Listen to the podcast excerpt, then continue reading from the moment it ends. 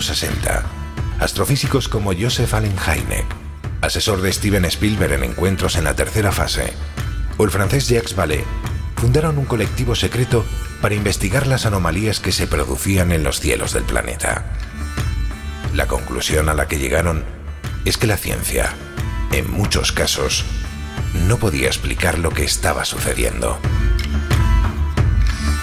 Aquel colectivo fue conocido como el Colegio Invisible.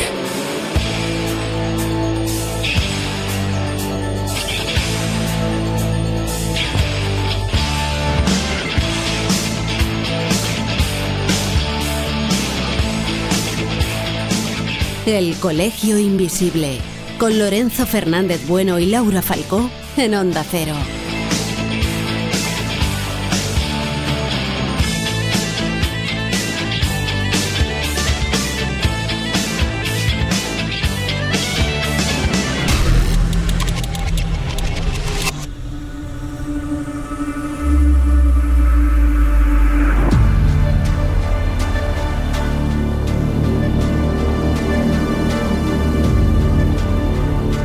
Consecuencia del uso indiscriminado que unos han hecho del concepto herejía, otros muchos a lo largo de la historia han acabado con sus huesos bajo tierra, simplemente por pensar de otra manera o interpretar la presencia de Dios o la religión de forma diferente a la de la mayoría.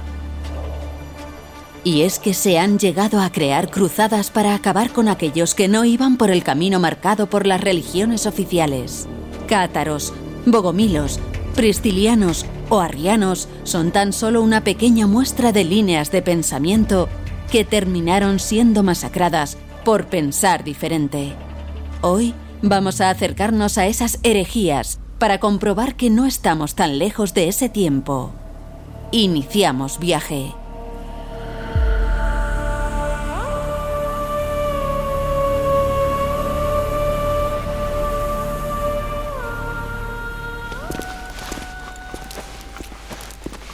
Uf, hay que ver lo que cuesta subir aquí arriba, pero bueno, en fin, parece que, que va a merecer la pena, por lo menos para nosotros, porque estos dos mira cómo van.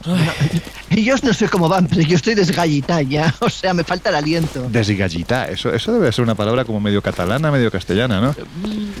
No, yo no entendí Bueno. desgallitada. Sí, claro, pero la, la- la he la he dicho como a la andaluza, desgallita. Ah, desgalleta. Bueno, pues nada. Pues fíjate, vamos a parar un poquito aquí, esperamos a que vengan estos dos.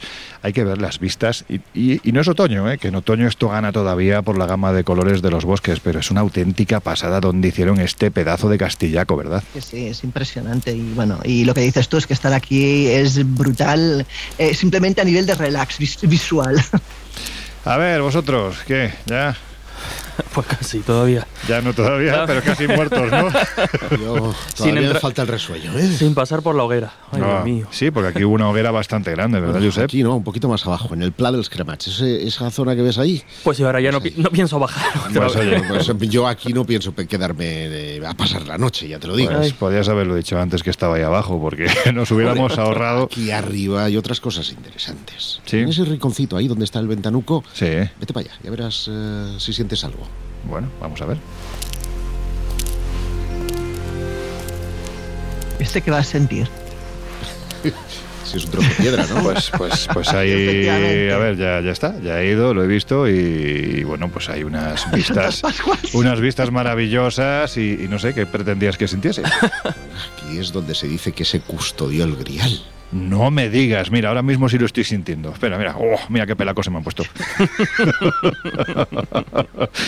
El grial, bueno, hay que ver a qué definición de grial nos tenemos que acoger en este lugar, porque vosotros, quienes estáis al otro lado de, de estos micrófonos, no sabéis que nos encontramos, bueno, sí, seguramente muchos después de que has dicho esto de los, del Prat de los Cremats, ¿lo he dicho más o menos bien? dels Cremats. Ah, Plat dels Cremats. Vale, pues eso.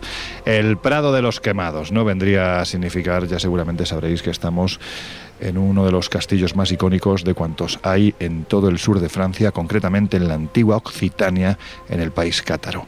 Estamos en Monsegur. ¿Por qué? Pues porque aquí ocurrieron cosas que, que, en fin, que merece la pena recordar. Mm, No sé si para que no se vuelvan a producir, porque ya sabemos que el hombre tropieza 20.000 veces con la misma piedra. Pero aquí se desarrolló la última de las grandes herejías. Dicen que fue un auténtico genocidio, cristianos contra cristianos. Hubo cristianos armados que no intervinieron. Iremos también a ello. Les llamaban templarios. Pero en este caso vamos a hablar de los cátaros. Ahora bien, ahora que ya nos hemos recuperado un poquito, Laura, antes de entrar en materia de forma, de forma, pues eso, ¿no? Contundente, para empezar vamos a definir bien las cosas. ¿Qué es una herejía? Pues mira, según la RAE podrían haber cinco definiciones posibles. La primera es la relación con una doctrina, o sea, cuando hablamos en relación a una doctrina religiosa sería un error sostenido con pertinencia y con ahínco. La segunda sería una sentencia errónea contra los principios ciertos de una ciencia o un arte. La tercera sería un disparate o una acción desacertada. La cuarta, una palabra gravemente injuriosa contra alguien. Y la quinta, un daño o tormento eh, de cierta consideración infringidos injustamente a una persona o un animal. Por lo tanto, nosotros nos podemos acoger, pues, por ejemplo, a la tercera definición, ¿no? Por el hecho de haber subido hasta aquí. Es un disparate o una acción desacertada. No hemos cometido una herejía, aunque es verdad que merece la pena. Esto ya es parte de las bromas tontas que yo suelo soltar. Aquí merece la pena subir porque las vistas son extraordinarias. La historia, incluso para los cantos rodados como yo, hay algo en estas piedras que te hace sentir, que te hace palpar, ¿no? Lo que, lo que pudo ocurrir. No sé si lo que pudieron custodiar o cómo pudo ser esa parte más legendaria, pero desde luego casi casi si tienes un poquito de imaginación lo puedes satisfacer. En fin, hemos hablado de lo que es la herejía desde el punto de vista de la Real Academia de la Lengua Española, pero hay que ahondar en lo que es eh, la herejía más vinculada a la religión. Porque cuando hablamos de herejía, dentro del catolicismo, ¿a qué estamos haciendo referencia? Pues fíjate, una herejía, una herejía, perdona, dentro de cualquier creencia es estar desacuerdo con las costumbres establecidas por una organización religiosa. Y no hay que confundir con una apostasía, que significa renuncia formal o abandono de una religión, o con la blasfemia, que significa injuria o irreverencia hacia la religión. La herejía atañe a la doctrina en sí, es decir, la etimología griega de la palabra dice que proviene de airesis, que significa cosa elegida. Hay que decir que si alguien era acusado de hereje, bueno, pues se exponía a otro concepto que daba todavía más miedo. Y esto era algo que, por ejemplo, los nobles, cada vez que el rey de turno o el papa de turno a los propios reyes les decía, vas a ser excomulgado, es que se ponían a temblar, porque, bueno, ¿qué implicaba precisamente esto? Bueno, hay variaciones entre la Iglesia latina y las católicas orientales, pero básicamente en la latina la excomunión eh, puede ser o bien eh, lo que llaman ellos latae sententiae, es decir, que se incurre, se incurre y se mm, dictamina en el momento de que esto sucede, o puede, o puede ser federae sentenciae, que quiere decir que hay alguien superior, eh, alguien eh, eclesiástico, lógicamente, mm. que impone esa pena. ¿no? ¿Y qué supone? Pues la excomunión no expulsa a la persona de la Iglesia Católica, sino que simplemente le prohíbe la participación en la celebración eucarística o en cualquier otra ceremonia relacionada con el culto. Le prohíbe recibir los sacramentos o ejercer el oficio, ministerio o función eclesiástica. De hecho, los excomulgados lo que pasa es que pierden los derechos, pero siguen sujetos a las obligaciones, o sea que fantástico, vamos lo que a todos nos encanta. De hecho, fíjate que el objetivo es animarlos a que se arrepientan y que vuelvan precisamente a, lo que tendría que ser. ¿no? Un sacerdote no puede negar la comunión, por ejemplo, a alguien que ha cumplido el primer supuesto, es decir, que simplemente ha sido pues una excomunión, eh, como decíamos, eh, incurrida en el momento y dictaminada por uno mismo conforme has hecho un error, pero sí cuando ha sido dictaminada por un superior eclesiástico, como es lógico. Y te preguntarás, bueno, ¿y entonces cuál es la historia en las iglesias eh, orientales? Bueno, hay pequeñas diferencias. Por ejemplo, en este caso solo, solo se impone en, el segunda, en la segunda casuística, nunca cuando ha sido de propio, de propio hecho el admitir esa, esa herejía. ¿no? Quiere decirse que la excomunión pues, prohíbe todo lo que hemos comentado además, Además, también prohíbe, por ejemplo, el ejercicio de cualquier sacramento, no solamente el recibirlo, sino también el ejercicio de los mismos.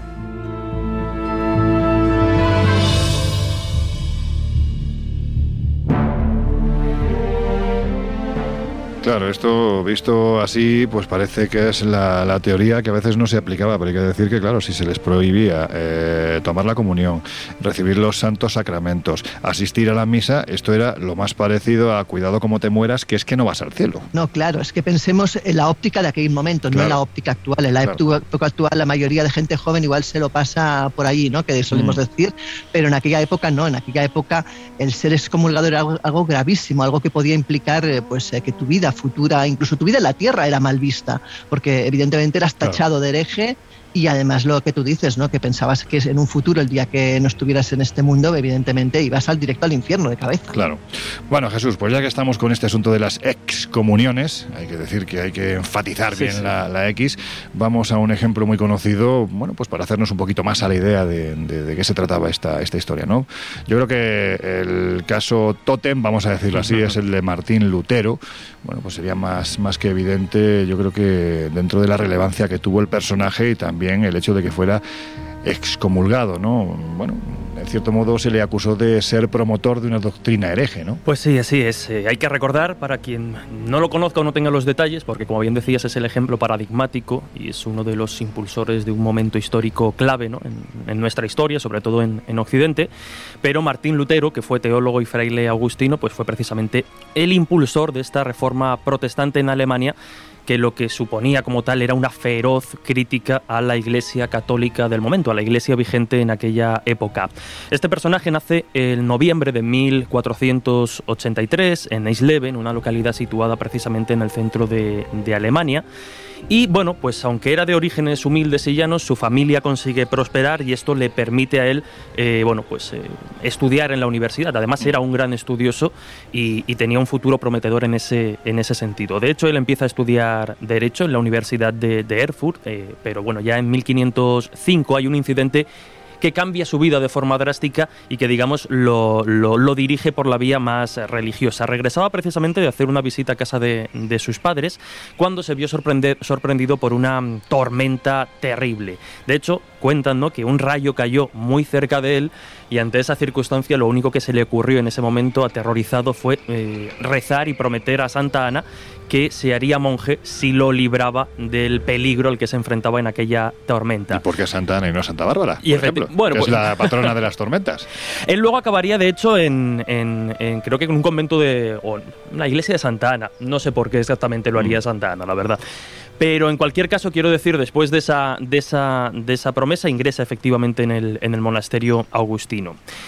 Como decíamos, y centrándonos un poco en, en la historia que nos, eh, nos ocupa, hay que situarlo también en un contexto muy, muy concreto. ¿no? Estamos todavía en una época, finales del siglo XV, comienzos del siglo XVI, en la cual pues, el analfabetismo reinaba y el conocimiento, a pesar de que la imprenta ya había empezado a dar sus primeros pasos y supondrá una revolución, eh, tanto a nivel histórico como en el caso concreto de, de Lutero y el luteranismo, pues reinaba el, desconocimiento, ¿no? La gente seguía sin saber leer, sin tener ese acceso a determinados libros y de hecho hay que recordar que la Biblia como tal todavía era un documento, un documento que regía la vida de miles y millones de personas, pero que era interpretado, pero que era estudiado solo por la jerarquía eclesiástica, es decir, no llegaba o, no era tan sencillo que, un lugareño común pudiera acceder a la Biblia. Y en este sentido, Lutero lo que hará será traducirla al alemán, entre otras cosas. Porque estaba en latín. Justo.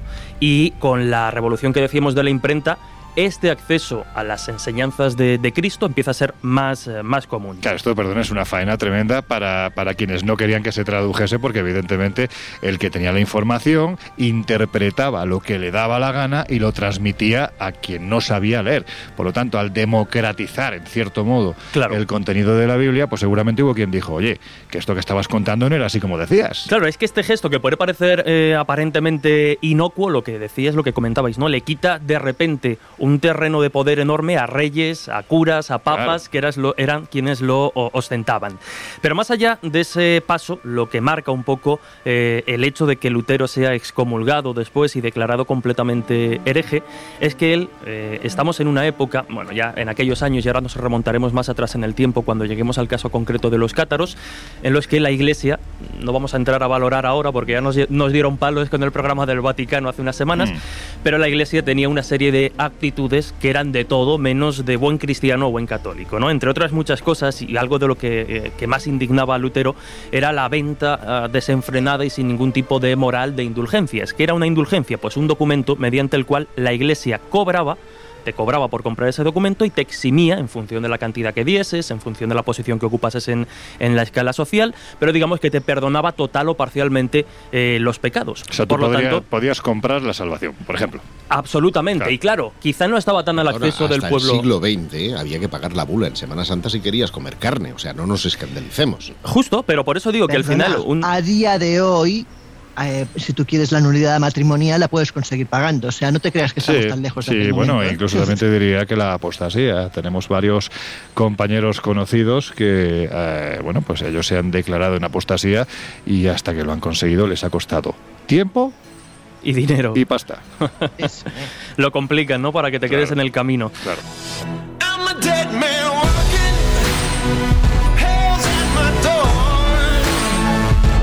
El Colegio Invisible. El periodismo de misterio ya está aquí en Onda Cero.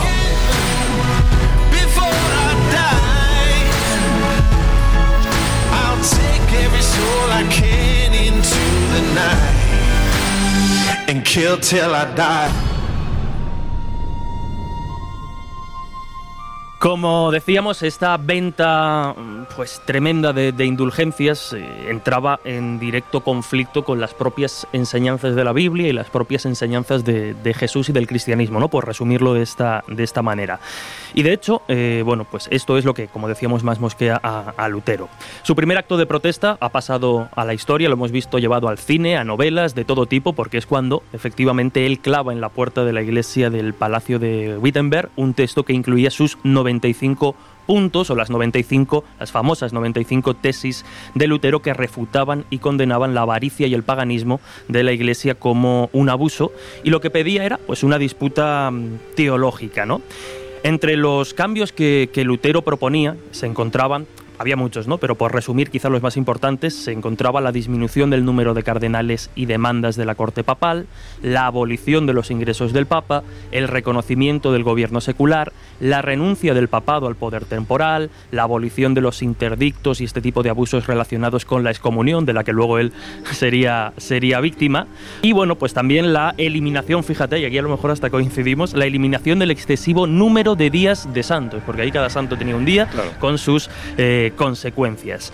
Bueno, pues tras años de, de protestas y el enfrentamiento con el clero a sus 38 años de edad, concretamente el 3 de enero de 1521, Martín Lutero es excomulgado, es declarado hereje y sus obras por consecuencia fueron prohibidas, en este caso por el Papa que estaba en el poder, que era León X. Después de negarse a, a- bueno, pues después de negarse a retractarse de sus ideas o a corregirla, a de rechazar un poco todo lo que había planteado, es el momento en el que pronuncia aquella mítica frase que, entre otras muchas cosas, ha pasado a la historia, ¿no? No puedo hacer otra cosa, esta es mi postura, que Dios me ayude. A partir de ahí, tras esta audiencia, él, digamos que se, se retira, se di- disminuye un poco su, su foco de atención, se recluye y empieza precisamente a redactar y a traducir lo que ya adelantábamos antes, ¿no? La, Biblia del latín al alemán, ya, bueno, pues que gracias a la imprenta, como hemos dicho, genera toda una revolución. eh, toda una revolución eh, religiosa. Lutero muere el 18 de febrero de, 1400 de 1546 tras sufrir diferentes bueno, pues, dolores en el pecho y bueno, pues como estábamos comentando, ¿no? quizás su legado ha sido pues precisamente esa reforma protestante y haber logrado despojar a ciertas autoridades de bueno pues de cierto de cierto nivel y no podemos olvidar que como tal aunque él ya rechazaba en su momento que se hablara de esta corriente como luteranismo porque decía que él no era quien no era quien para mm, poner nombre ¿no? a ese seguimiento que él no estaba más que defendiendo las ideas y el modo de, vi- de- de vida que, entendía de- del cristianismo como debería ser en la teoría pero que en la práctica no se, no se justificaba pero a pesar de ello, pues el luteranismo a día de hoy, eh, bueno, pues cuenta con bastantes eh, seguidores, ¿no? bastantes fieles y, y creyentes en esa, en esa corriente. Estamos hablando de mediados del siglo eh, XVI, Ujú. una época en la que tocarle los santos testículos a todo un papa, representante de toda una iglesia, mm, te podía hacer mucho daño. Y este hombre, la verdad es que lo que planteaba eran cuestiones que a día de hoy podríamos ver perfectamente lógicas. Es lo más parecido a lo que Jesús en las Sagradas Escrituras transmitía a sus fieles, una iglesia más pobre. Decía Jesús, buscadme debajo de una piedra y allí me encontraréis, no hace falta que montéis un gran templo. Bueno, pues Lutero en cierto modo, me van a caer palos de todos los colores, pero en fin, en cierto modo lo que hizo en ese tiempo fue entablar algo tan sumamente sano y tan sumamente democrático como era un debate. Un debate, no quería imponer, simplemente quería crear un debate. En fin, Josep, tú que de esto de las herejías sabes bastante y te las tienes muy trilladas, vamos a, a una de las que, bueno, quizás sea de las más conocidas por los historiadores, quizás menos conocidas por parte de- del gran público, ¿no? La encabezó un señor llamado Arrio.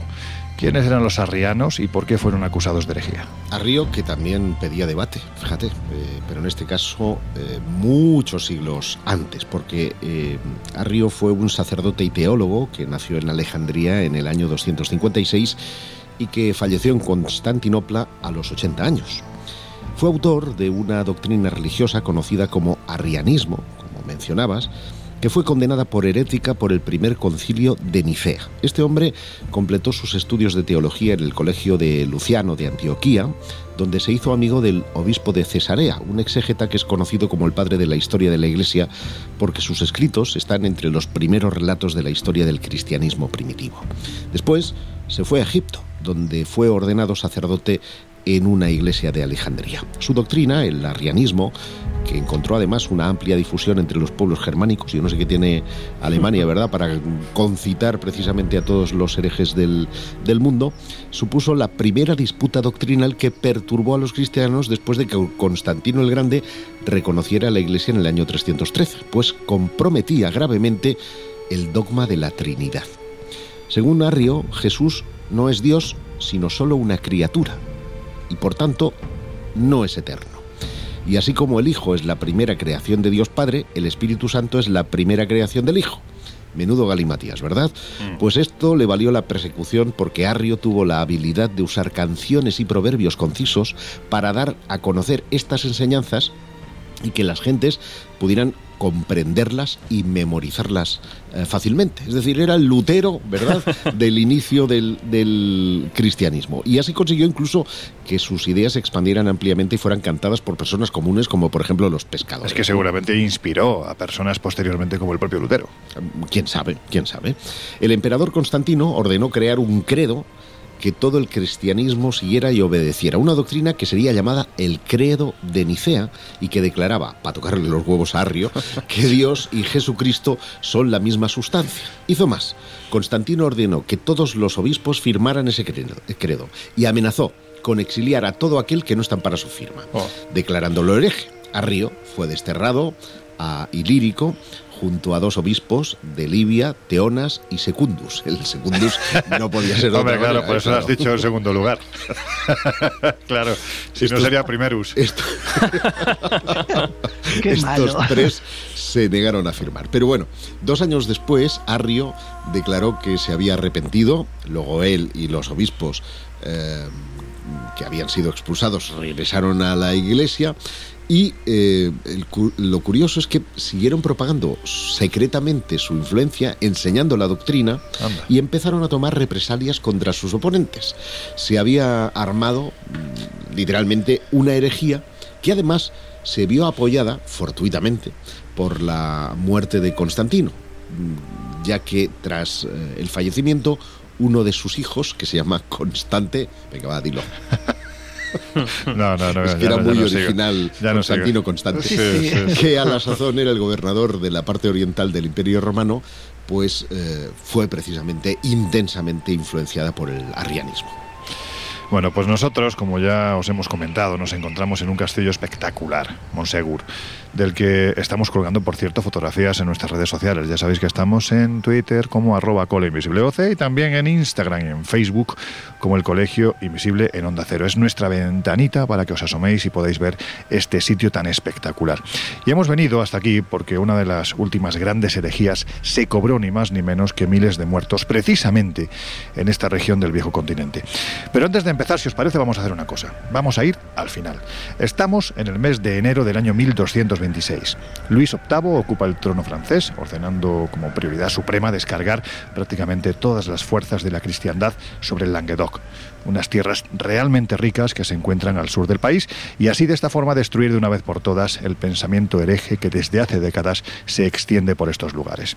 La cuestión es que el rey muere no mucho después, a los 37 años de edad, y su heredero apenas tiene 11, por lo que asumirá el cargo de regente una reina que dio mucho que hablar, Blanca de Castilla, la esposa del monarca fallecido y mujer que dicen, decían que tenía mucho carisma y las ideas muy, pero que muy claras. Bueno, pues el último bastión que resiste contra las poderosas fuerzas reales es este en el que ahora nos encontramos, Onsegur, un auténtico nido de águilas en las entrañas mismas de la antigua Occitania. Imaginemos que durante meses las esferas de granito golpearán los muros, el agua escaseará y la comida se convertirá en un bien casi inexistente. Serán 280 días de asedio. Así, hasta el 16 de marzo de 1244, cuando Bertrand de Martí rendirá el castillo y quienes allí se encuentran, niños, soldados, mujeres, serán condenados a morir abrasados ahí, un poquito más abajo, después de pactar con sus enemigos dos semanas de tranquilidad previas a la entrega pacífica de las armas y de la fortaleza. El Colegio Invisible, en Onda Cero.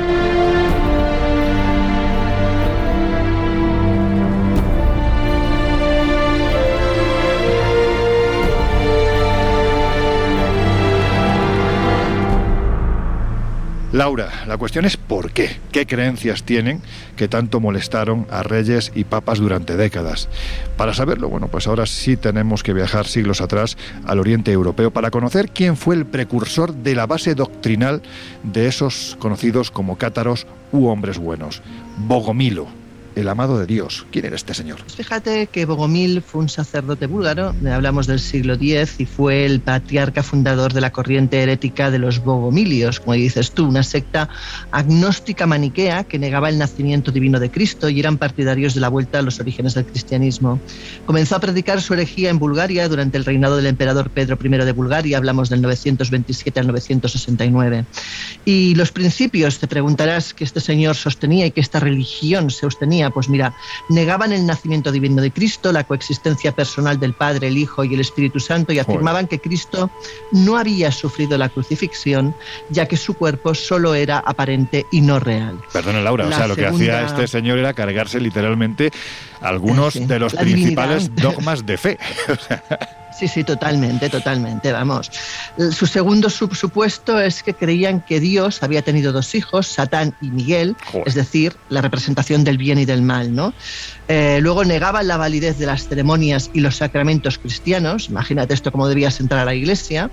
Según ellos, los milagros hechos por Jesús eran interpretados en un sentido espiritual y no como reales hablaban de que el bautismo solo se debía practicar a las personas adultas por autorrenuncia a las plegarias y el cantar himnos. Y por último, se formaban unos a otros. No existía la figura del sacerdote y rezaban en casa para que un edificio religioso. Con lo cual no había intermediario, no había templo, en fin, era todo como mucho más básico. Imagínate, o sea, más allá ya de que puedas creer en unas creencias o en otras, se están tirando, o sea, se están cargando absolutamente pues una fuente de ingresos en aquel momento importantísima, ¿no? Como era la iglesia y todos sus estamentos, o sea, vamos, eh, directos a la picota.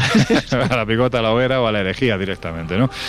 Bueno, eh, no sé qué pensáis, esto es una pregunta estúpida que os voy a hacer de las mías habituales, pero claro, viendo que eh, ellos pensaban que, que Jesús había tenido dos hijos, y Miguel, ¿a Miguel Pedrero qué nombre le quedaría mejor?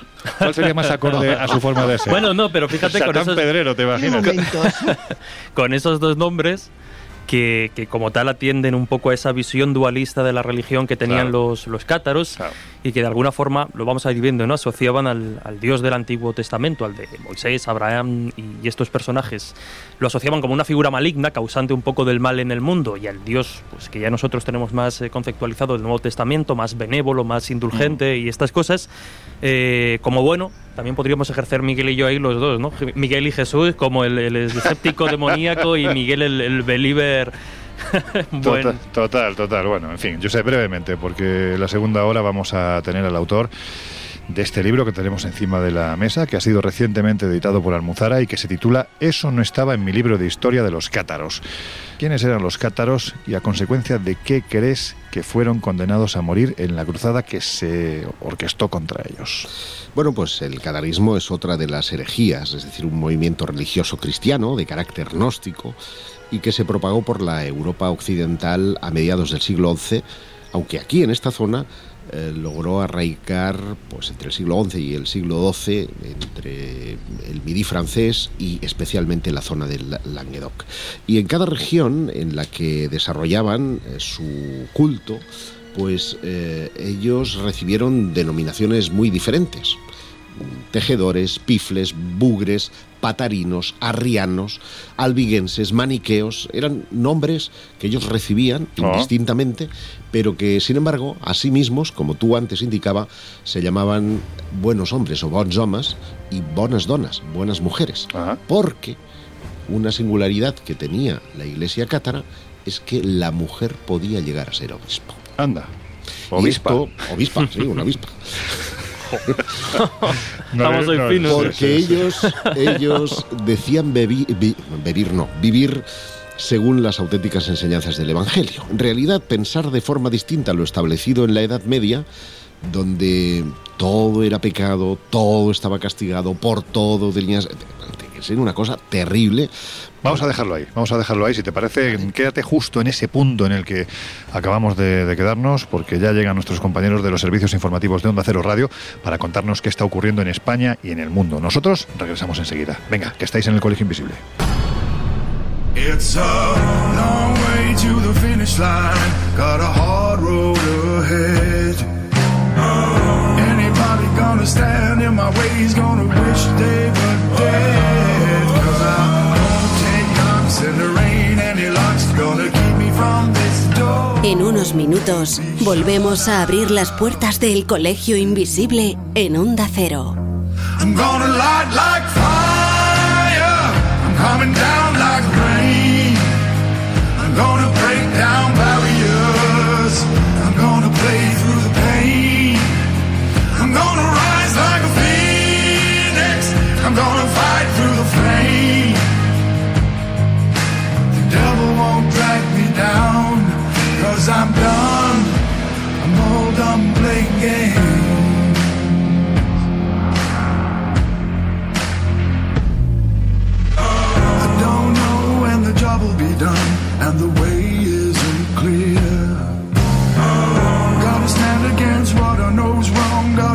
so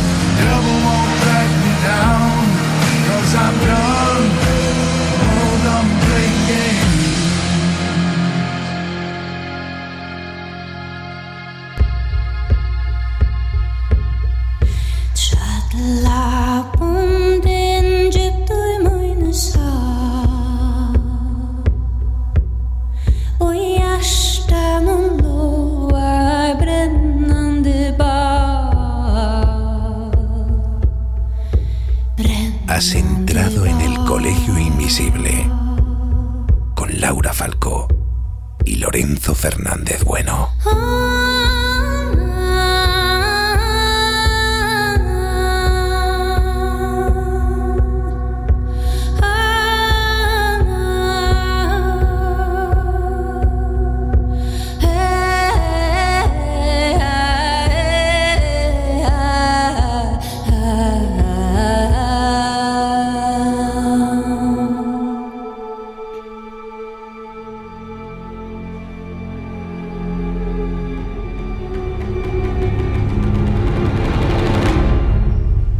Bueno, pues ya estamos de vuelta. Si te acabas de incorporar al Colegio Invisible de hoy, que sepas que te estamos hablando de esas chinas que se han colado en la sandalia de algunas de las principales iglesias, poderosas iglesias del pasado, y que les ha molestado mucho, de herejías.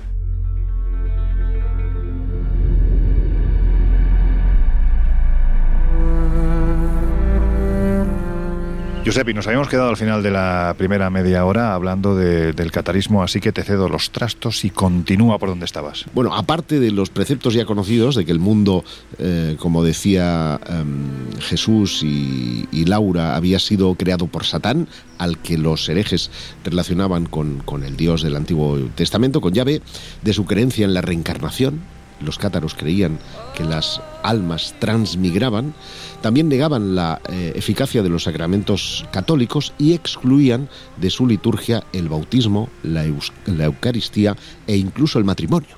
De hecho, eh, el catarismo puede considerarse el precursor de los enlaces civiles y es que hay que explicar que solo los prefectos, o perfectos mejor dicho, guardaban el celibato, entre otras cosas porque mm, demográficamente durante la Edad Media en esa región del Languedoc se produjo un desarrollo demográfico extraordinario, con lo cual... Porque era una zona muy rica, hay que no- decir también. No casaba con el tema del celibato, es decir, Mm. los cátaros procreaban y lo hacían como conejos, con perdón, porque, porque además dispararon la natalidad de una forma brutal y eso lo veían como una amenaza los, los católicos Claro. porque eh, estaban perdiendo además importantes, eh, iba a decir valores, no, dinero, porque muchos señores eh, feudales se a- a- añadían a la causa cátara y por lo tanto dejaban de pagar el diezmo y dejaban de eh, contribuir a la Iglesia católica. Poderosos, hay que decir, Poderosos. poderosos señores Sí, feudales. Porque como veremos, tienen un papel importante en el, por ejemplo. en el, en el desencadenar la cruzada albigense, que es como se conoce la última de las eh, cruzadas Mm. Porque contra da comienzo en, en Albí. En Albí, claro, Claro, sí, de ahí el nombre. lógicamente. Bueno, como decía, eh, además eran mm, vegetarianos, a pesar de que eh, trabajaban la lana, bebían leche, ¿eh? no eran octo... eh, ¿cómo, se llaman? La- lácteo vegetarianos, no, no, simplemente... mm, eh, Joder, no sabía yo que... Sí, sí, sí. Bueno, y, y- y además rechazaban la violencia. Pero ojo, no le des una leche porque allí hubo combates muy importantes. Muy duros, ¿no? duros. Se, se asume que la actitud cátara ante el matrimonio y el sexo fue precisamente una de las razones más poderosas por la que los cátaros fueron considerados con verdadero horror eh, por parte de los sacerdotes católicos. Y también contribuyó sobremanera que el sacerdotado cátaro reclutara indistintamente hombres y mujeres, pudiéndolas convertir en perfectos, el equivalente a los obispos católicos. ¿no? Todas estas circunstancias llevaron a pensar que la iglesia estaba a punto de naufragar, que la curia veía señales de un inminente fin de los tiempos y el asesinato del legado papal Pierre de Castelnau a manos de un escudero de Raimundo VI de Tolosa, Sí. eso su- sucedía en enero de 1208. pues Raimundo fue- era cátaro. Exacto, fue Claro. la gota que colmó el vaso. Y Inocencio III, ¿Sabes era lo que pasó, perdona, con este hombre? con Eh, con, el, con, el, el- con, el, con el fallecido, Castelnau. Parece ser que en un momento determinado a él se le envía para que, bueno, pues intermedie, ¿no? En ese conflicto que está a punto de surgir y que durará varias décadas, ¿no? Estamos hablando de mucho tiempo, el- eh, precisamente ese marco cronológico en el que se ubicó la Cruzada Catra. Y él, para, para evitar que, que aquello se produjese, pues fue enviado, como digo, por el Papa y parece ser que una de las frases, no sé si es una frase apócrifa o real, pero es de las que más se comenta, es que en un momento determinado dijo, quiera Dios que sea yo el primer fallecido si de esta forma se evita la cruzada. Y efectivamente fue el primero, pero no lo evitó. no funciona. Bueno, pues Inocencio III proclamó precisamente esa cruzada contra los cátaros en 1200 Lotario de. Segni, que era un auténtico, el Papa, el Papa Inocencio III, que era un auténtico salvaje, un, un mercenario de Bueno, les Dios. llamaban los perros a los al- de hecho muchas representaciones gráficas de- de- del catarismo se ve a los perros persiguiendo precisamente a los- Dominicanis, los perros de Dios. de, de ahí viene precisamente la Dominicos. historia. Bueno, proclamó, como digo, la Guerra Santa, que costó la vida a miles de personas y que protagonizó episodios de extrema violencia, como por ejemplo la matanza de Béziers, que ya que hablabas de frases, hay una Sí, ahí sí, muy épica. muy épica, ¿eh? la de, eh, bueno, ¿cómo vamos a distinguir los nuestros de los suyos? Bueno, matadlos a todos, Que ya. Dios elegirá los suyos. Simón de Montfort fue el que, el que pronunció esa, esa frase y efectivamente todos aquellos que se estaban protegiendo en el interior de la catedral de Béziers y quienes estaban asediándola pues acabaron presentando sus sus despachos como se hacía antiguamente ante el Señor de las Llaves que estaba en el cielo, San Pedro. Bueno, yo sé, eh, lo cierto es que esta cruzada, como decimos, duró bastante tiempo, no estamos hablando de poquitos años, sino realmente el catarismo, los, los señores feudales eh, cátaros, la soldadesca se enfrentó de una forma bastante contundente a los ejércitos papales y, y- también monárquicos, ¿no? Estamos hablando de un poderoso ejército. Lo que pasa es que la, propia geografía ¿no? del país cátaro, con esos castillos colocados en lo alto de las montañas, pues eh, impedía que esa batalla se pudiese desarrollar con mayor, con mayor rapidez y, y la cruzada pues hubiera terminado antes, ¿no? Pero a mí hay algo que siempre me ha llamado poderosamente la atención. Seguramente en el momento en el que se produce la cruzada cátara no hay un ejército más poderoso y mejor preparado para la guerra, como están demostrando, que el de los caballeros de la Orden del Temple, de los templarios. Y sin embargo, hay que decir que los templarios no intervinieron en la cruzada, con lo fácil que hubiera sido llamarlos. No, no, estar estaban. Que es lo Pero peor. no atacaron. Pero no atacaron. ¿Por? Eh, y eso es eh, algo que ha suscitado un interesante debate eh, dentro de los propios especialistas del fenómeno templario, porque hay que hablarlo así, después del arraigo que ha adquirido y también del catarismo, porque se ha llegado a decir si existían eh, puntos de coincidencia, ideales o cualquier historia, digamos, del capítulo superior que pudiera tener una relación con los eh, cátaros. ¿no? La implicación de los caballeros templarios en la lucha contra la herejía albigense, o cátara, eh, como prefiráis, fue más que modesta y sobre todo considerando que la Orden del Temple era el brazo armado de la Iglesia. Claro. Eran los custodios de los santos lugares y quienes, por ejemplo, en España lucharon contra los musulmanes para eh, reconquistar, eh, con permiso de Dolores Concostrina, que me dirá que no es así, eh, de conquistar... De recuperar, de- bueno. de recuperar el terreno, ¿no? Bueno, sea como sea, cabe preguntarse por qué. Tal vez había dentro de la orden del temple alguna herejía. Bueno, hay, hay que decir que yo tengo un amigo muy conocido, se llama Michel Lamy, que es autor de la otra historia de los templarios, que sostiene que el ideal del temple y el de los cátaros parecen a veces estar muy próximos. Y cabría pensar, pues, en una especie de simpatía entre ellos. Eh, de todas maneras, no, no se puede probar esto. Mm, eh, Aunque es cierto que existe además una gran distancia entre la actitud de los templarios y la de San Bernardo, que fue precisamente el quien auspició el temple en su origen y quien además más mm, bravamente se opuso a las herejías medievales que prosperaron en, en aquella, en aquella época. ¿no? Bernardo de Claraval. Bernardo de Claraval, efectivamente. Pero hay una tesis, y ahora entramos ya dentro del camino de la especulación, que a mí me parece brutal, ¿no? Y es que eh, los templarios, eh, que fueron, vamos a decirlo así, nominados por los trovadores cátaros como los eh, custodios del grial, habrían tenido esa actitud más bien benevolente con los cátaros precisamente por eso. Pero claro, si los cátaros no tenían iglesias, porque decían que todo lo material representaba el mal, ¿cómo iban a guardar un objeto No tiene cuando no son iconoclastas? Salvo que no fuera un objeto. Exacto. Y esa es una tesis realmente fascinante que la mí eh, defiende, que yo mm, también puedo defender, que es que el linaje de Jesús pudiera haber llegado a Francia y que los cátaros fueran su custodio y ante la amenaza de la iglesia terminaran pasándoselo a los templarios, quienes a la postre, en 1308, también serían ah, proclamados herejes, acusados de lo mismo y por lo tanto exterminados. Hay, además un dato que a mí me parece interesante con respecto a la inquina que se tuvo del proceso a los templarios, y es que eh, uno de los instigadores, junto al Papa y a Felipe el Hermoso, fue eh, Guillermo de Nogaret. Sí.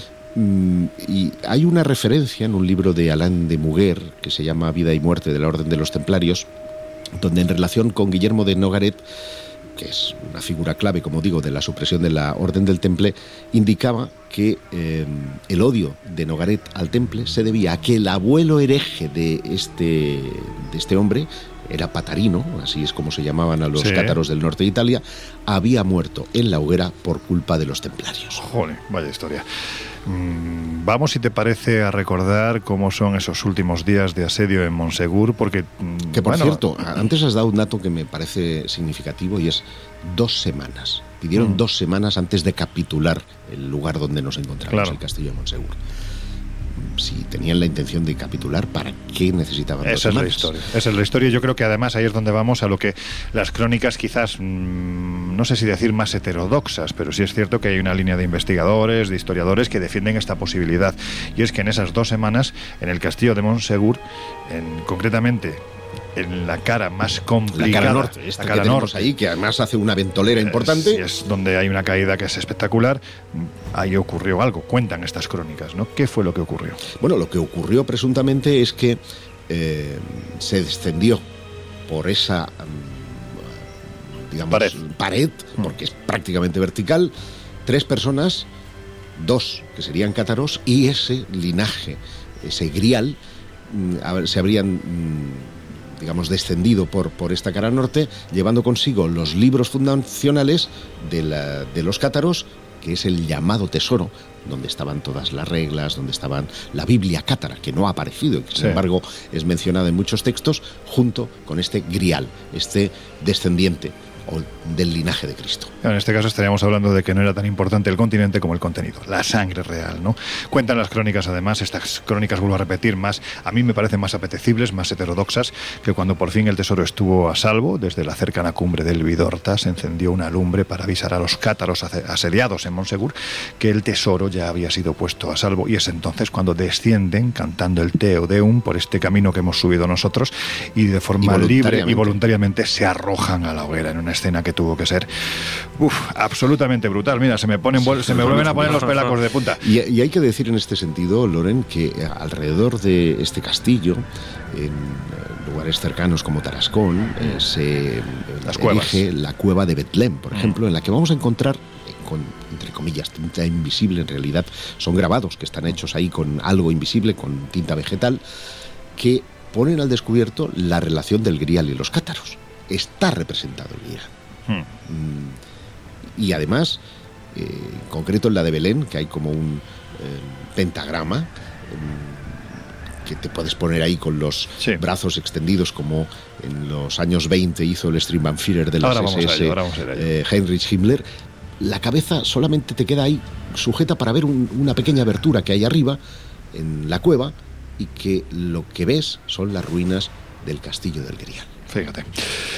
Bueno, yo no sé qué tiene esta tierra, pero lo cierto es que de una forma u otra, bien sea en la bueno, pues en la forma, valga la redundancia, de, de una persona descendiente de ese linaje sagrado, bien sea en la forma de una copa, bien sea en la forma, bueno, pues también de lo que aquí se estuvo buscando, que era una especie de mm, esmeralda o de piedra de poder, de runa, ¿no? Vamos a decirlo así. Bueno, vuelvo a repetir que lo cierto es que esta tierra está muy ligada a la búsqueda del grial, porque hay que decir, Jesús, que incluso hasta allá, bien entrados los años 20 del siglo pasado, los nazis, como no podía ser de otra forma, anduvieron por aquí conociendo como conocían la historia del catarismo, buscando su grial particular. Y además, eh, para hablar de esta historia y de esta búsqueda en concreto asociada al catarismo, hay que hablar de un personaje mm, fascinante, ¿no? Lo es, lo es. Eh, como es Otto Rahn.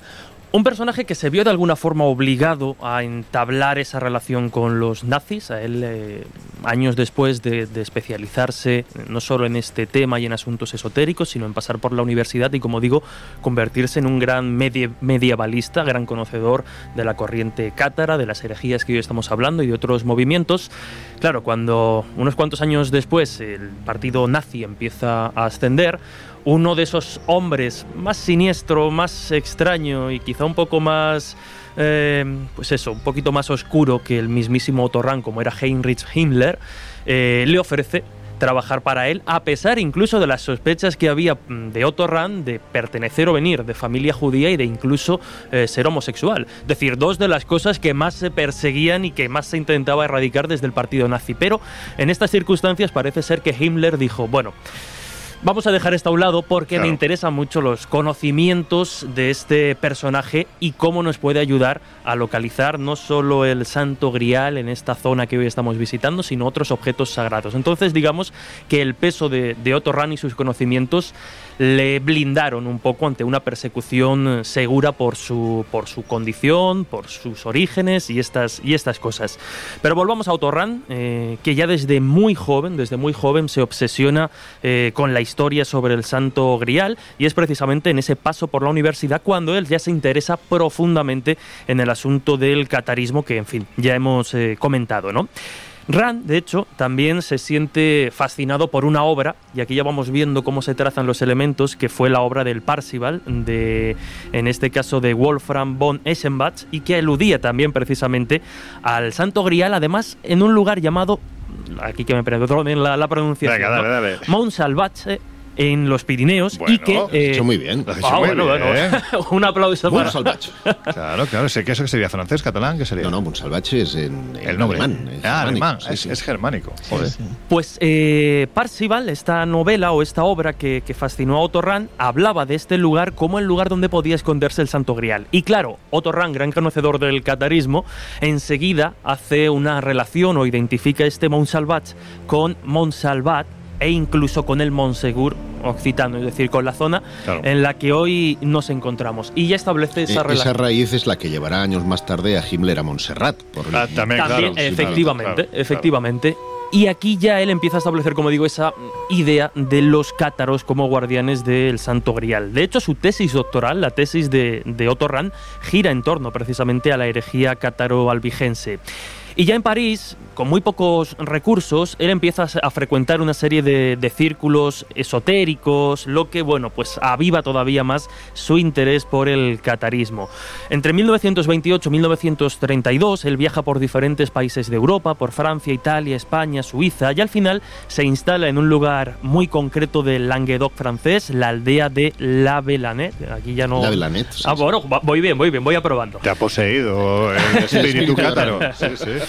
Aquí conoce una serie de personajes que todavía le, mm, eh, digamos que le refuerzan más en esa idea que él tiene de la vinculación entre los cátaros y el, eh, y el Santo Grial, e incluso se dedica a explorar las ruinas del castillo donde nos encontramos, del castillo de Monsegur, las cuevas más cercanas.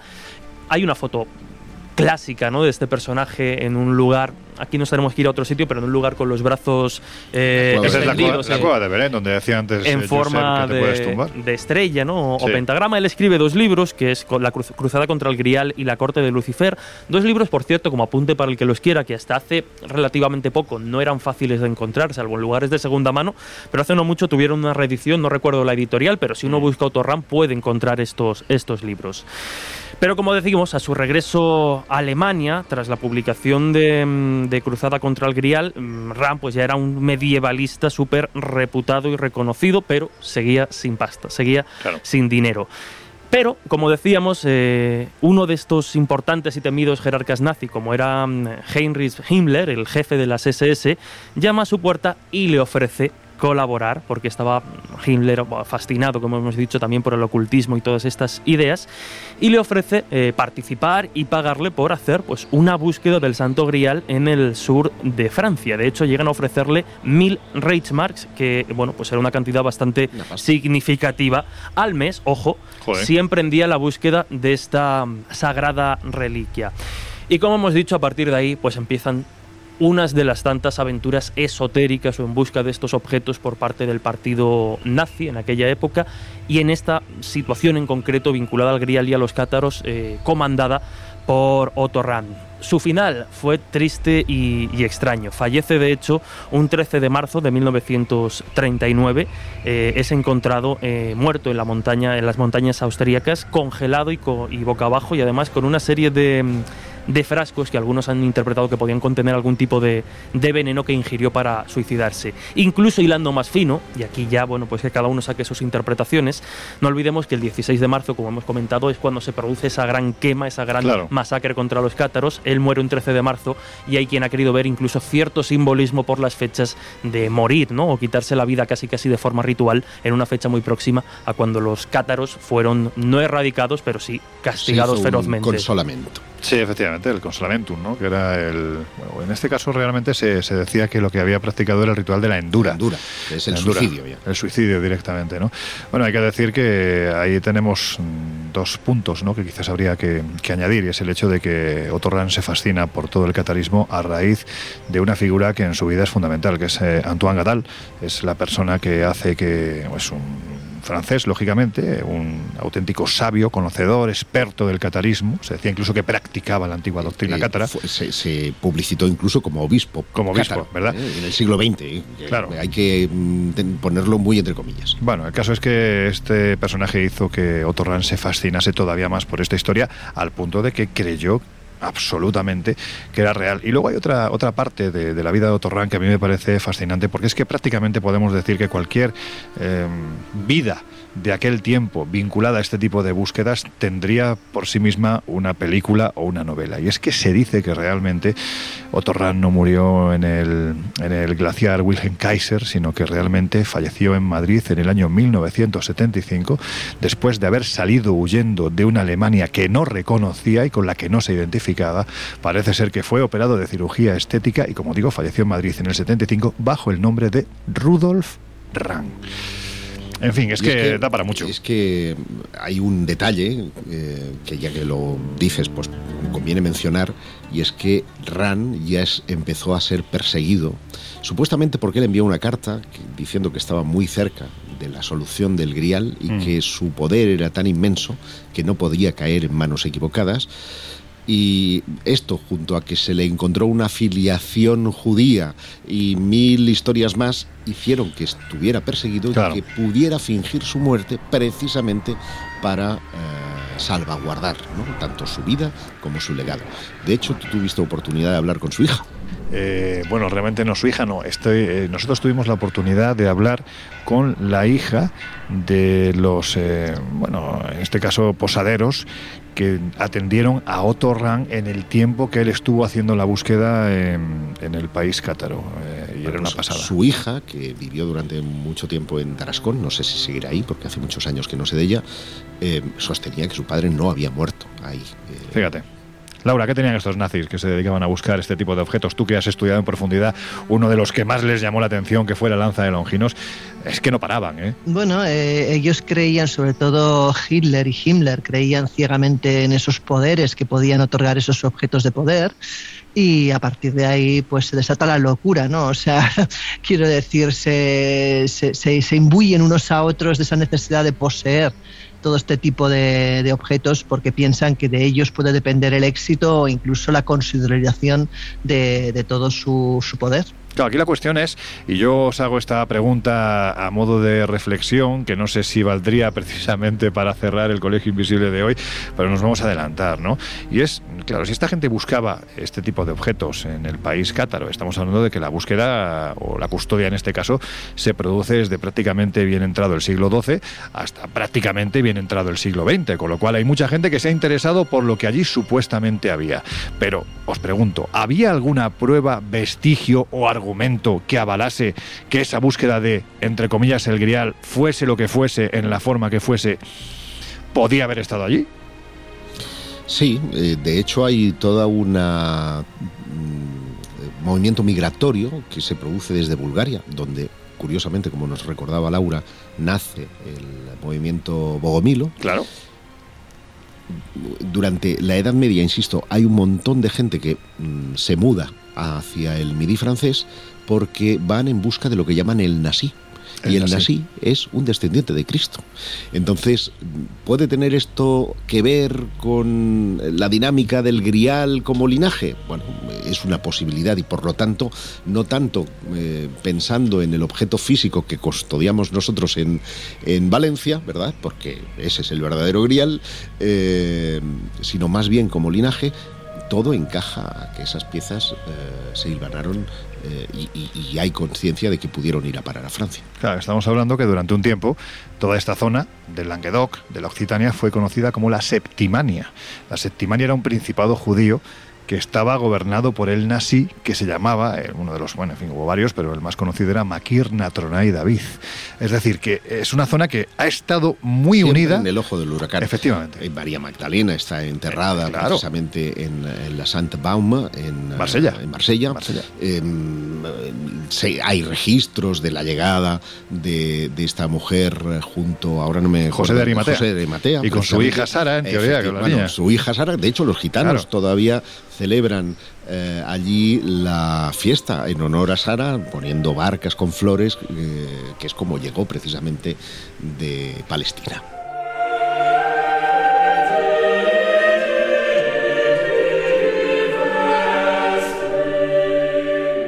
Bueno, pues eh, como hemos hecho en otras ocasiones, ya sabéis, eh, cuando tratamos temas como, como el de hoy, que tienen una profundidad tremenda, intentamos ir a aquellos que saben mucho más que nosotros de estos asuntos. Y ese es el caso, Laura, de nuestro siguiente invitado. ¿Quién es? Pues mira, hablamos de Óscar Fábrega, es licenciado en Humanidades, amante de la filosofía y de la antropología y, según afirma, crítico y escéptico por definición. Actualmente dirige junto a Raquel Berenguel el programa de radio Tempus Fuji de Candil Radio en Huércal, eh, en Almería. Y publica virtualmente las revistas Clio Historia, El Ojo Crítico, además de colaborar con otras muchas como Más Allá, Muy Historia o Enigmas de Año Cero. Se ha centrado profesionalmente en el estudio histórico de las religiones, con obras como, por ejemplo, Prohibido excavar en este pueblo, Cien años de René Le Chateau, Pongamos que hablo de Jesús o Dios, ha vuelto, Mormones, Rastafaris, alienígenas ancestrales y espaguetis con albóndigas, y recientemente ha editado dos entregas de Homo Insolitus y su último libro, como decíamos, es Eso no estaba en mi libro de historia de los cátaros. Publicado por Almuzara. La verdad es que tiene unos libros, este hombre, con unos títulos muy llamativos. ¿eh? De las decir, sí. y unos títulos, Sí, sí, unos sí. títulos que parecen también un trabalenguas. Bueno, el de los espaguetis con albóndigas, ya sabéis, es el casto este, el, es el... Él lo lleva tatuado, de hecho, al Es monstruo el, el del monstruo de, la, del el espagueti volador que es de la de los pastarracistas, ¿no? Sí, es una, una- religión una manera de parodiar precisamente. Claro, claro, esas- claro. Y hay que decir que es de la, de la escuela de Jesús. No de Jesús de Nazaret, sino de Jesús. Jesús Más bien yo de su escuela, ya quisiera yo estar al Sí, nivel sí, de, es- de, de Oscar. Es un hombre con un punto escéptico muy interesante, tal y como reflejan sus libros, y de hecho ha conseguido, bueno, pues a través de sus investigaciones, eh, revisar algunos asuntos que se daban por muy claros y que resulta que estaban llenos de oscuridad. Quizás un- uno de ellos fue precisamente el de el de Rennes Le Chateau, ¿no? Y le hemos mandado pues varias preguntas precisamente, ya que su último libro va de este asunto, le hemos mandado varias preguntas y, y Laura, pues pues eso, ¿qué, qué le hemos preguntado? Pues mira, le hemos preguntado eh, lo siguiente. ¿Es para tanto el enigma que supuestamente hay detrás de los cátaros? Yo creo que era la pregunta principal y esto es lo que él opina. Pues depende de cómo se mire.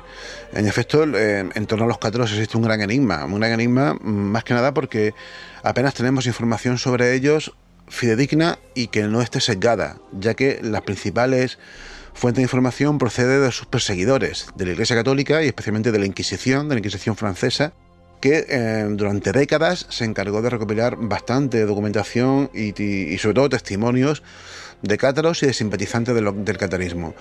Pero realmente eh, el, enigma no es tan complejo como parece. Es decir, eh, desde su desaparición, y especialmente desde mediados del siglo XIX, se han vertido ríos de tinta sobre el catarismo y se ha creado eh, una serie de contenido bastante legendario que es lo que ha hecho que para muchos esto del catarismo sea un gran enigma, cuando realmente no lo es. O sea, lo es a nivel histórico, pero no lo es en- si lo vemos desde la perspectiva de los temas y los, y los subtemas que se han vertido desde el mundo del misterio. Sabemos mucho sobre los cátaros, sabemos cómo fueron, sabemos en qué creían, sabemos cómo vivieron. eh, y lo sabemos precisamente por esos testimonios que, que, que- muchos simpatizantes y cátaros dieron ante la Inquisición. Es verdad que están bastante sesgados porque muchos de ellos fueron eh, eh, obtenidos mediante tortura, pero es suficiente como para formarnos una idea bastante completa de quiénes fueron estas gentes que durante cerca de tres siglos eh, deambularon y coexistieron de una manera relativamente pacífica con los cristianos, que no con la Iglesia Católica, que sí que es verdad que desde un primer momento se mostró contraria a esta herejía, que sin duda alguna lo fue. Pero, repito, en torno al catarismo se sabe bastante, aunque lo que se sabe muchas veces ha estado enturbiado por culpa de muchas propuestas heterodoxas que no- se alejan bastante de la realidad y que lo único que han hecho es recoger material legendario creado por unos cuantos personajes del siglo XIX especialmente. También, también le hemos preguntado quiénes fueron los buenos hombres, los hombres buenos, le- ¿cómo sería Josep? Le- Bons bueno, homes. Bons homes, los bons homes, y, y por qué, cuál fue la causa, vamos a decir así, real de su desaparición, y esto es lo que nos ha contestado. Los buenos hombres y las buenas damas, claro, fueron un movimiento religioso que mm, se expandió especialmente por la zona de Occitania, por la zona, sobre todo por la zona oriental, suroriental de Occitania, la que, la que linda directamente con la actual Cataluña, pero que también tuvo manifestaciones en otros puntos de Europa, especialmente en el norte de Italia, y por motivos bastante parecidos. Se trata sin duda de una herejía, en el buen sentido de la palabra, eh, que llegó a formar toda una iglesia, una iglesia perfectamente estructurada, compartimentada, dividida geográfica y territorialmente, con obispos, con una implantación masiva en, determinadas zonas de Occitania, hasta el punto de que mm, llegaron a estar por completo aliadas con el gran poder de esa región. Esa región que en ese momento no pertenecía a Francia, al, reino de Francia, sino que era relativamente independiente, pese a que estaba también sometida, como, como sociedad en aquella época, a relaciones feudales, eh, en este caso precisamente con, la corona de Aragón, de la que, eh, a la que rendían tributo feudal. ¿no? Pero eh, eh, esta herejía, durante cerca de un siglo y medio, desde que se empezó a manifestar, a finales del siglo XI, eh, convivió de una manera bastante pacífica y armónica con, con- los cristianos de la zona y con, los nobles de la zona. eh, incluso con, el propio clero de la zona, que eh, llegó a simpatizar con los cátaros, tanto por su forma de vida como su por sus propuestas religiosas. Pero llegó un momento en el que, eh, por un lado, por la acción del rey de Francia y por otro, y sobre todo, por la acción del Papa de Roma, la cosa se complicó bastante para ellos. Por parte del Papa de Francia, porque era el gran tesoro que aún le faltaba por conseguir, ¿no? Toda Occitania. Y la excusa religiosa le sirvió a este monarca para finalmente eh, conseguir eh, esa, esa- anexionar esas tierras que tanto anhelaba. Desde el punto de vista religioso, para el Papa, para el Papa Inocencio II, que fue el que, proclamó la cruzada contra los cátaros, porque sin duda que ello representaba un, un grave peligro para, para la hegemonía religiosa y espiritual de la Iglesia Católica en Europa. Estamos hablando de una herejía en el pleno corazón de Europa, justo en una región eh, a medio camino entre Francia, España e Italia, y que además tenía bastante pinta de que se iba a, a ex- a expandir y a extender, ¿no? Así que, desde su perspectiva, claro está, es comprensible que acabasen siendo perseguidos a sangre y fuego. Eso sí, la cruzada no fue, no representó el exterminio definitivo de los cátaros. Consiguieron sobrevivir bastante em, diezmados y casi en la clandestinidad eh, cerca de un siglo, pero finalmente, hacia 1321, desaparecieron por completo y pasaron, y esto es interesante, al más absoluto de los olvidos.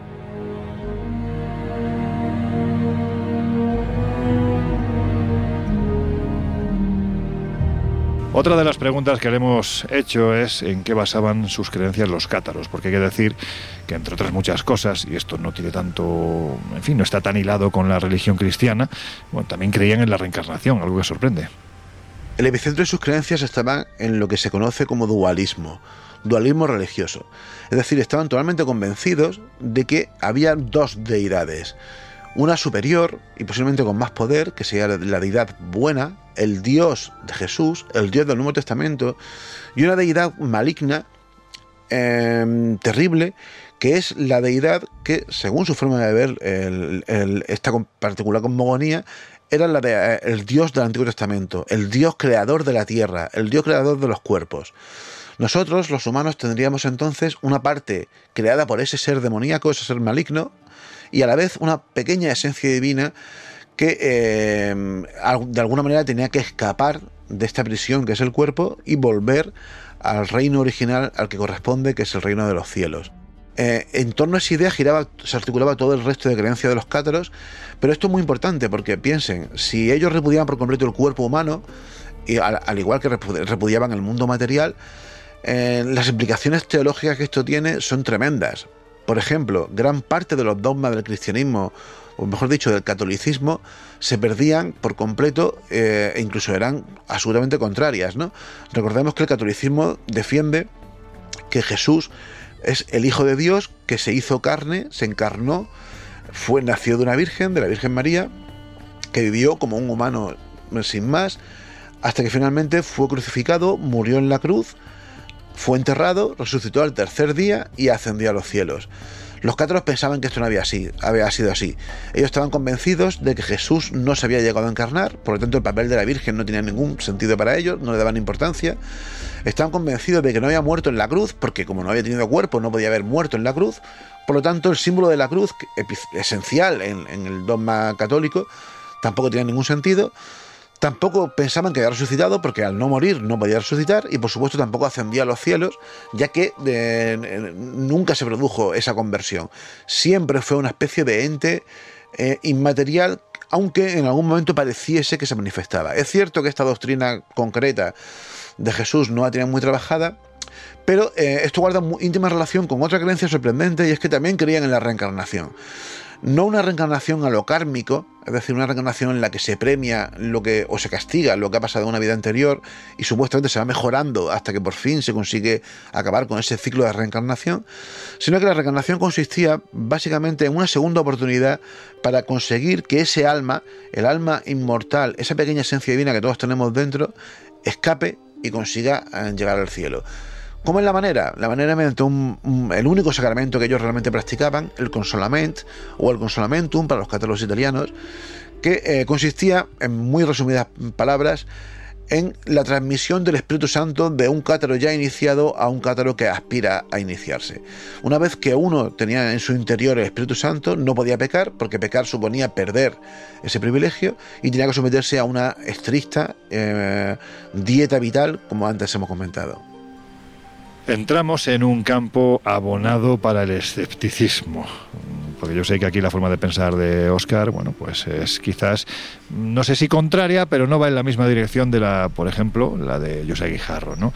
Y es qué relación hay entre los cátaros occitanos y el Santo Grial si es que realmente la hay. Y esto, sin pelos en la lengua, es lo que nos ha contado. No hay ninguna relación entre los cátaros y Santo Grial. O mejor dicho, sí que la hay, pero no la hubo en tiempos de los cátaros. Los cátaros, precisamente por lo que comentaba antes de sus creencias, no le, no le, dieron ninguna importancia a ninguna de las reliquias. De hecho, combatieron activamente y hasta se burlaban de eh, la enorme cantidad de reliquias que justo en ese mismo momento había la cristiandad. Eh, de hecho, como bien sabréis, habría incluso auténticos piques entre las diferentes iglesias y catedrales para ver quién tenía más reliquias.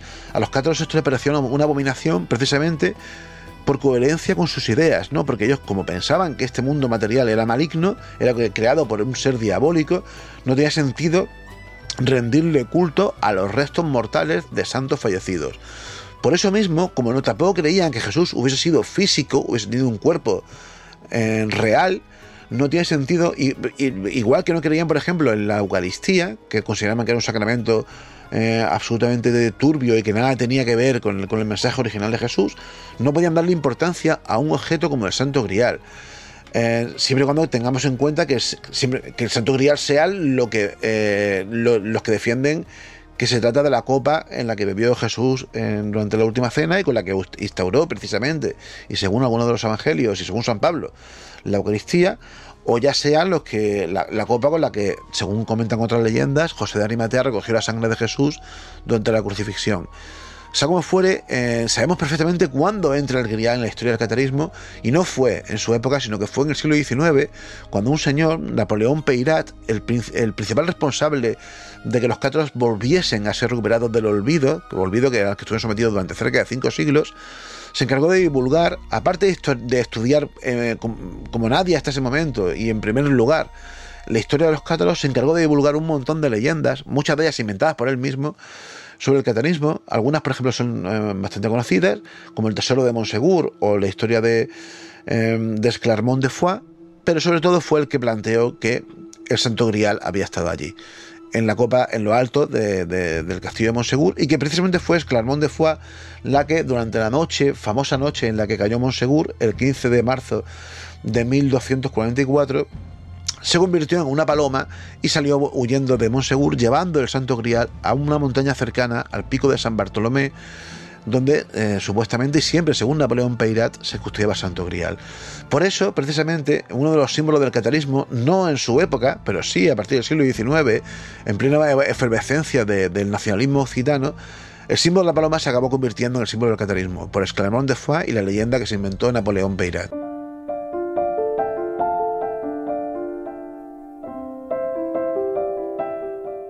Bueno, pues después de escuchar las respuestas de nuestro querido compañero Óscar Fábrega, ya sabéis, autor de Eso no estaba en mi libro de historia de los cátaros, publicado recientemente por Almuzara, os vamos a dejar unos minutos con una de nuestras músicas esenciales. Enseguida volvemos.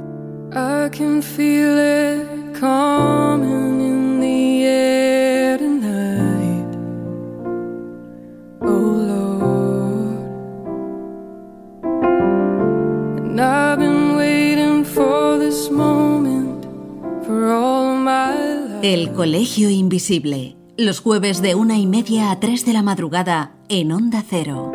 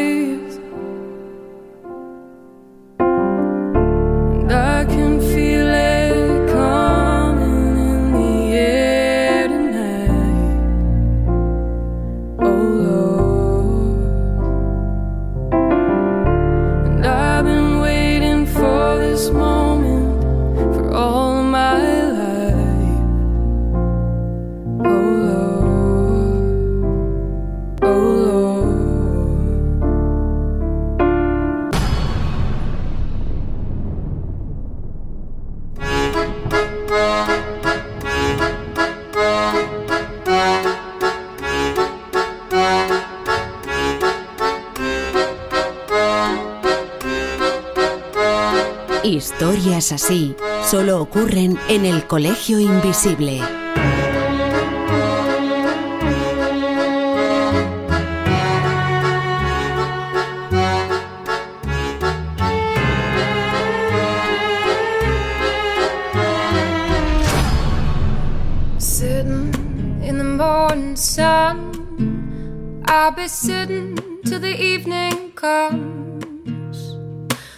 Watching the ships roll in, and I watch 'em roll.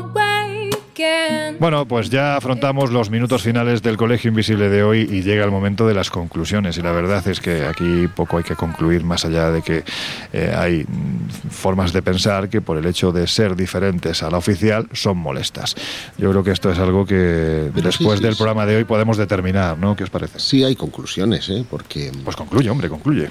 yo creo que después de escuchar eh, todas las opiniones, se puede concluir A, que la información, democratizar la información es peligroso para el poder, porque gracias a eso surgen las herejías. Eso también hoy en día, ¿eh? Cuidado. No, no, claro, es que hay que aprender de la historia y por consiguiente que pongan a remojar sus barbas quienes Claro. eh, siguen manteniendo ese férreo control sobre la información, en este caso fue la Biblia, la imprenta y eh, la lectura, la democratización de esa información hizo que prosperaran las, eh, las eh, herejías en un momento de la historia mm, fascinante.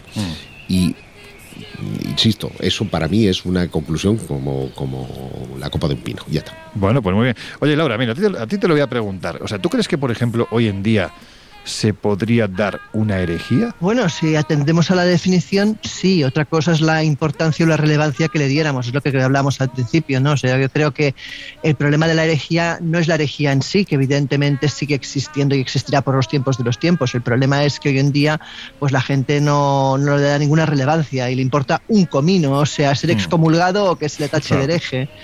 Ese es el problema. Jesús, a ti te voy a hacer otra pregunta. A ver, Mira, a ver. Vamos, vamos hoy, vamos con tres conclusiones diferentes.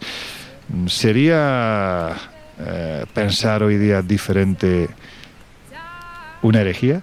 Sí, puede llegar. a- Es que eh, yo estoy un poco en la sintonía de, de- de Laura, ¿no? No, En un concepto como el de herejía, que está muy asociado principalmente al ámbito religioso y ha, pedido, ha perdido fuerza precisamente en base a los episodios que hoy hemos ido comentando, Claro.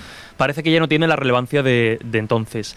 Pero bueno, quizá no con, el, con la etiqueta de, de herejía, ¿no? Pero sí con otras, sí que a veces parece que está, si no castigado socialmente, sí en, sí en privado, ¿no? Bueno, sí de, parece hecho, que existe. de hecho, y siguiendo el argumento, porque me parece muy interesante, los terraplanistas, los negacionistas, Claro. todos estos son los nuevos herejes y además se sienten muy orgullosos de ser herejes y hay una verdadera cruzada, eh, cruzada informativa contra ellos, y no es que les defienda, em, convirtiéndoles en los marginales, tanto de la ciencia como de la sociedad. Ojo, Sí, eh. pero ahí se agarran justo a, ese- a, esa, a esa marginalidad como algo positivo. El victimismo. Por, positivo. por eso digo que ha cambiado.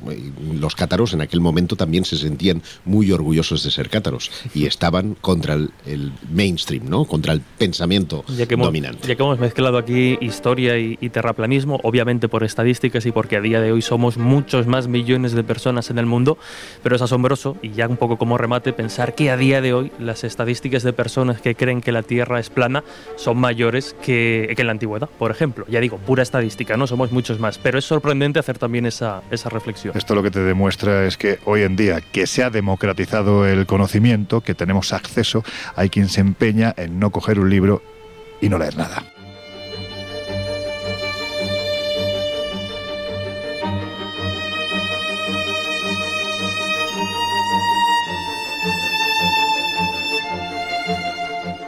Bueno, que llegamos a los minutos finales. Evidentemente este es el momento en el que os vamos a contar que tenéis la revista Año Cero en el kiosco y también que hay varios viajes en marcha cuyas, eh, bueno, pues cuyos datos podéis encontrar tanto en viajesprisma.com como en espaciomisterio.com.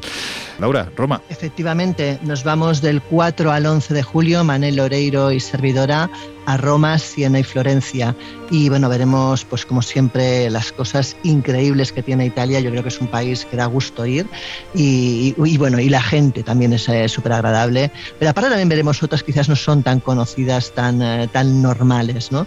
Y bueno, y hablaremos de leyendas, hablaremos de fantasmas, como no, que hay historias increíbles. A mí hay un sitio que me parece fascinante de Roma, del- de, los que vais a ver, que son las catacumbas. Siempre me equivoco con el Papa, creo que son las de Sisto V. ¿Verdad? Sí, pero es que estas son espectaculares porque de hecho es que te acompaña alguien, o sea, uno de los guías que, que va contigo te acompaña mm, con algo que casi casi firmas al entrar y es el compromiso de que no te vas a ir de la vera del guía porque si te pierdes allí es que no te No, no, encuentras. es que no sales. Yo también he estado Claro. y no sales. O sea, es un auténtico laberinto bajo tierra. Y tiene fama además también de tener cositas de esas que te gustan a ti, de tener bichos y Sí. bichos en el sentido más espiritual, ¿no? Sí, sí, no, Sí. porque si son cucarachas hago por patas. Claro, claro, claro. No, a mí si hay cucarachas no me molestan, pero ese tipo de bichos, y es cierto que es muy sorprendente porque allí están enterrados los primeros papas de, de la historia y, y- y, hombre, no voy a decir esta cosa escabrosa de que casi los ves, pero es que hay momentos en los que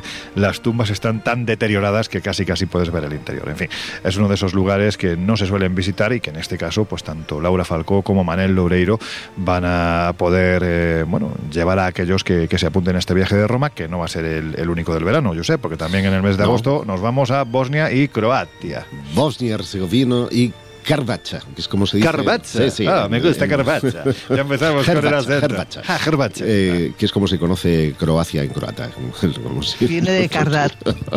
Ah, sí. Ah, que te lo has No. inventado. Ah, bueno, pues ya está. Ya. es que. Ay, venga, dale.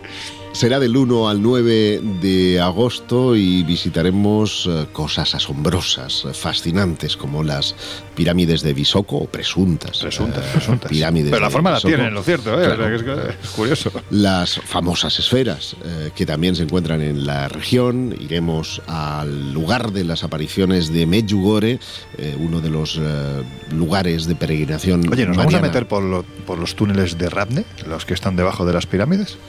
Pues cabe la posibilidad. Cabe la posibilidad. Que sí, sí, pues sí. entonces nos encontraremos allí a Semir Osmanagic, Ah, claro. porque está siempre metido haciendo agujeros, que es el arqueólogo que, que De hecho, está están- convencido de que aquello en la es época están en campaña, con lo Ah, cual pues. es más que fácil que, que podamos hacerlo. Y tendremos oportunidad luego de ver eh, ciudades tan emblemáticas como Mostar, Svrnica eh, o, o ya en, en Croacia su capital, Zagreb, donde... Y Dubrovnik. Y Dubrovnik, Claro. que es nuestro cuartel general de Claro. bienvenida y desde donde partiremos para esta aventura que, insisto, tendrá lugar del 1 al 9 de agosto en Bosnia y Croacia y que pueden informarse porque quedan muy pocas plazas ya en eh, viajesprisma.com. Bueno, pues ya sabéis, esto es del 1 al 9.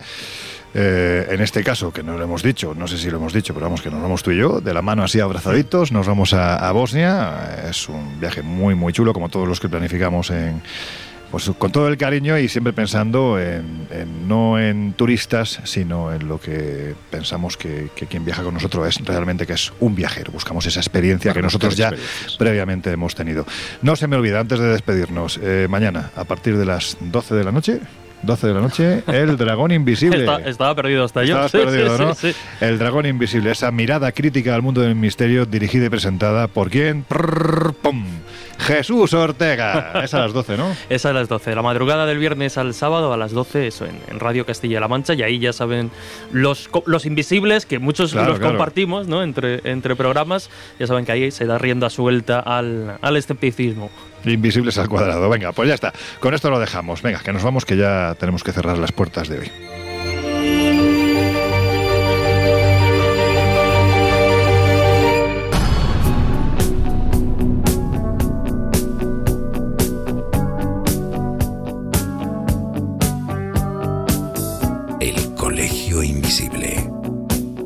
Fernández Bueno y Laura Falcó.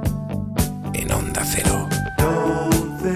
Bueno, bueno, bueno, bueno, bueno. Pues nada, ahora hay que bajar.